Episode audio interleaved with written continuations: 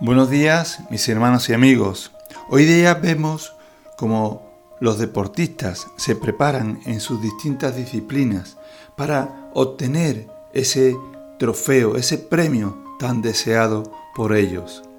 ¿Cuántos anhelan tener ese premio en sus manos? Antiguamente en los Juegos Deportivos, el vencedor era premiado con una corona de laurel. ¿Cuánto anhelaban esos hombres tenerla en su frente. Una corona, una corona que simbolizaba que habían sido los vencedores. Una corona, pero en un momento muy diferente fue puesta en la frente del Creador del mundo, Jesucristo. Dice la palabra de Dios en Juan capítulo 19, trenzaron una corona de espinas y la pusieron en la cabeza de Jesús.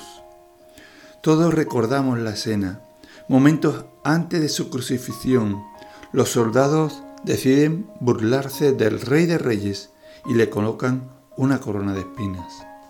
El diablo vivía el momento más feliz de su existencia. Los espinos eran su insignia. Cuando en el jardín del Edén el hombre pecó, la primera consecuencia del pecado fue que la tierra produjo espinos. Donde quiera que existe el mal, allí están las espinas. Cuando el diablo vio la corona de espinas sobre la cabeza del Hijo de Dios, creyó que el futuro era suyo. Había derrotado a Jesús. Había logrado colocar su propio escudo en la cabeza del mismo Dios hecho hombre. El mal había vencido para siempre. Por lo menos eso creía. La historia no fue así. Aunque el Señor Jesús soportó todos los desprecios y las burlas por amor a nosotros, no terminó derrotado. A pesar de la corona de espinas, de todos los sufrimientos, a pesar de lo que le escupieron su rostro, a pesar de la cruz misma, a pesar que lo traspasaron y él entregó su vida, a pesar de todo, Jesús venció porque todo lo que soportó lo hizo por amor a nosotros, por ti y por mí. Todo lo soportó en nuestro lugar, porque era lo que nosotros merecíamos, incluida la corona de espinas.